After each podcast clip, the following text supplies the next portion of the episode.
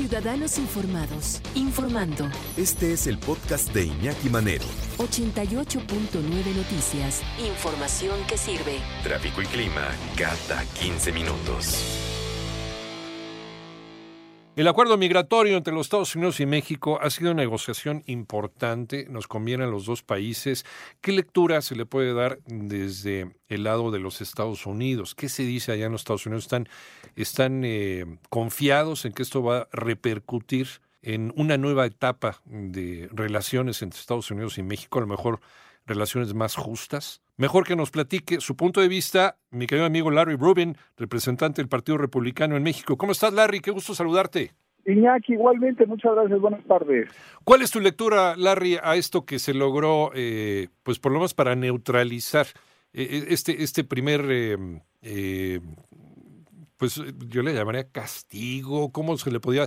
Imposición, arancelazo, vamos a ponerle así, por parte del presidente Donald Trump? Pues mira, la lectura es, es bastante simple. La, la realidad eh, nos ha superado a todos y es que México y Estados Unidos tenían y tienen que trabajar conjuntamente para resolver la crisis migratoria en la que se encuentra la región entera. Eh, porque precisamente pues por México ya han pasado más de 500 mil migrantes en lo que va de este año. En Estados Unidos estaban llegando en mayo 130 mil de los cuales 11.000 eran, eran niños sin acompañante. Entonces, una verdadera crisis humanitaria en México y en Estados Unidos. Yo creo que el resultado fue muy positivo para las dos naciones, Iñaki. Había que ponerle entonces orden a esa frontera sur que eso era la intención de Donald Trump, porque también le conviene a Estados Unidos que ese flujo de gente no intente pasar hacia los Estados Unidos con eh, todas las, eh, las circunstancias que esto conlleva, Larry. Y definitivamente hay que poner orden no solamente en la frontera sur, sino también en la norte y, el que el que se controle, que haya ley y orden, que se permita entrar a quien quiera el país entrar, no, no nada más a, cualquier persona que decida cruzar la frontera, ¿no? Y eso fue parte de lo que se acordó en este acuerdo y, y definitivamente lo veo como, como muy positivo.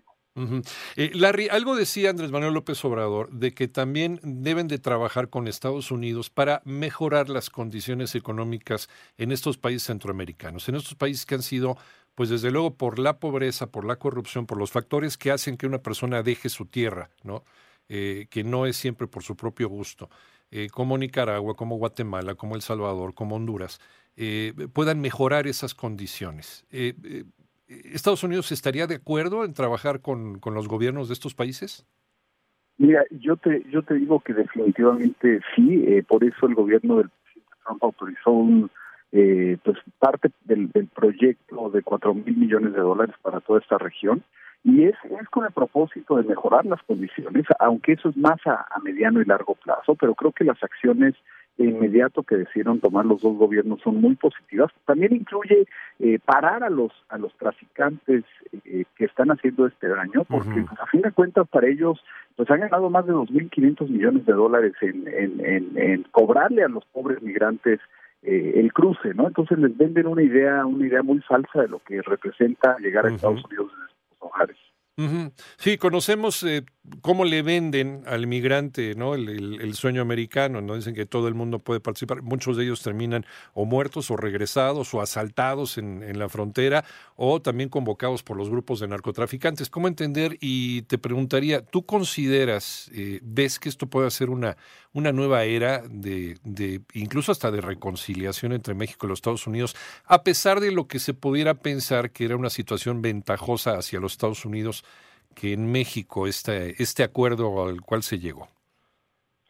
Definitivamente una nueva era, y aquí yo creo que la relación México-Estados Unidos eh, tiende a fortalecerse cada día más. Una vez que se apruebe el TEMEC, pues México está en una posición muy sólida, envidiable de cualquier otro país del mundo, y definitivamente este acuerdo migratorio era necesario no nada más para Estados Unidos, sino también para, para proteger los intereses y la seguridad nacional del propio México.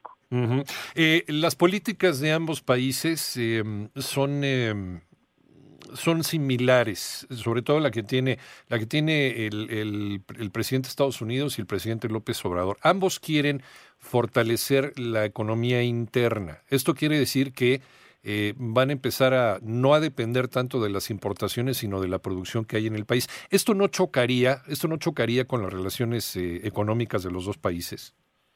Mira, afortunadamente no. ¿Por qué? Porque el desempleo en Estados Unidos está llegando a una tasa neta, a una tasa cero. Entonces, quiere decir que, Estados Unidos necesita de México, así como México ha necesitado de Estados Unidos.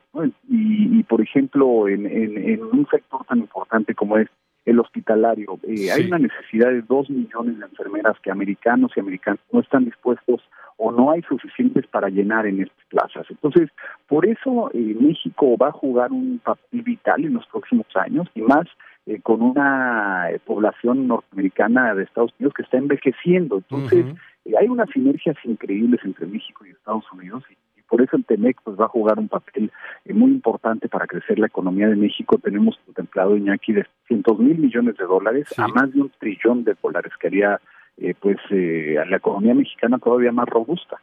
Eh, y, precisamente justo el conflicto que tiene Estados Unidos con China en este momento, esto puede beneficiar a México, en donde México puede tener mayores oportunidades de negociar con Estados Unidos. Exactamente, inclusive ya lo ha hecho. México pasó eh, nada más en un año, el año pasado era el tercer socio comercial de Estados Unidos, el de China y Canadá, y ya lo sobrepasó y se ha convertido en lo que va del 2019 en el primer socio comercial de Estados Unidos. Y bueno, pues creo que es parte de ese dinamismo que seguirá siendo muy importante y también del papel que México ha adoptado de ser un verdadero aliado y un verdadero eh, amigo de Estados Unidos en, muchos sentidos, porque, porque la agenda bilateral es, es muy compleja y tiene muchas aristas. ¿Qué futuro le ves, Larry, a eh, las políticas migratorias de, del presidente de los Estados Unidos en este momento? El, permitir el paso de, eh, por ejemplo, mexicanos que pudieran ayudar de alguna manera a la economía de Estados Unidos, como ha sido siempre. Estados Unidos es un país, y tú lo sabes muy bien, que se ha hecho de, migrantes, de personas que han sido muy valiosas, y Estados Unidos es un país grande gracias a muchos de esos migrantes europeos, asiáticos, y, bueno, desde luego ni se diga por los vecinos de del sur mexicanos. Eh, ¿Crees que esta, esta política em, se vaya a endurecer o esta, película, esta política se vaya a ablandar con el paso del tiempo y la mejora en em, las eh, formas de aplicar las leyes migratorias en México? Pues mira, yo creo que definitivamente los migrantes mexicanos allá, que ya son el 15% de la población total, casi 40 millones de, de, origen mexicano, pues juegan un papel muy importante y bien apuntas que que los migrantes han jugado siempre eh, una vitalidad y una importancia para, para Estados Unidos sine qua non. Eh, definitivamente yo creo que, que, esta política migratoria es necesaria para meter un orden eh, en el aspecto migratorio, no puedes tener a, nada más a cualquiera que quiera entrar, pues romper una reja y meterse, como dirían en México, como Juan por su casa, y, que verdaderamente esté regulado. Y la única forma de, de mejorar la situación migratoria es, eh, es con ayuda de México, ¿no? Y, definitivamente Estados Unidos tiene un gran pendiente que es una reforma migratoria interna, en la cual el Congreso todavía no ha podido, el Congreso de Estados Unidos no ha podido aprobar, pero bueno, pues eh, con esto se tiende a bajar los números porque el sistema migratorio está totalmente colapsado con 130 mil personas eh, indocumentadas tratando de cruzar. Sí. La pregunta de los 64 mil pesos, Larry, o dólares, como lo quieras ver, ¿Cuáles son eh, estos acuerdos de los cuales no quiere hablar el presidente Donald Trump y que ha estado tuiteando? Que en eh, el no muy, muy largo plazo se van a dar a conocer. ¿Con qué tienen que ver esos acuerdos o qué es lo que tú crees? Pues mira, eh, también sabemos cómo es el presidente Trump, ¿no? Y, particularmente lo hábil que es con, con, con todo el tema político y particularmente con la oposición. Eh, creo yo que, que el, texto general lo hemos conocido, las estrategias las, las, las hemos visto, han sido claras, eh, anunciadas también por el gobierno de México. Y eso es, eh, en, esencia, es una mayor colaboración, como también se vio congelando las 26 cuentas de estos traficantes que ganan miles de millones de dólares que anunció la, la ¿no? La, Unidad de Investigación Financiera hace, hace unos días. todo esto son repercusiones muy positivas para, para ayudar en, en, en, un tema que, que ahora sí que adolecen las dos naciones, y ese es el control migratorio eh, legal, ¿no? Eh, porque aquí no estamos hablando de, de, de, restringir el paso legal, sino el paso de, todos los que piensan que sin autorización pues pueden entrar a cualquier nación o, a cualquier eh, a, cualquier país sin sin, sin tener que, que, que, hacer lo que todos hacemos, ¿no? Pedir una visa, sacar un pasaporte, etcétera.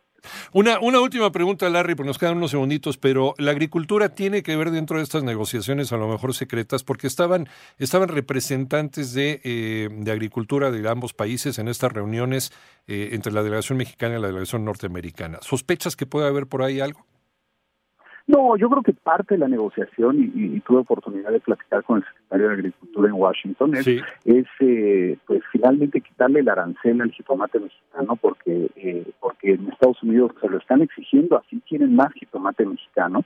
Y, bueno, pues yo creo que, que, también tiene que ver con el maíz que se está importando de Estados Unidos a México, pero nada que sea eh, perjudicial para una u otra nación. Larry Rubin, representante del Partido Republicano en México, como siempre, gracias por tu gentileza, Larry, te mando un abrazo. Igualmente, Iñaki, gracias a ti a tu auditorio, un abrazo.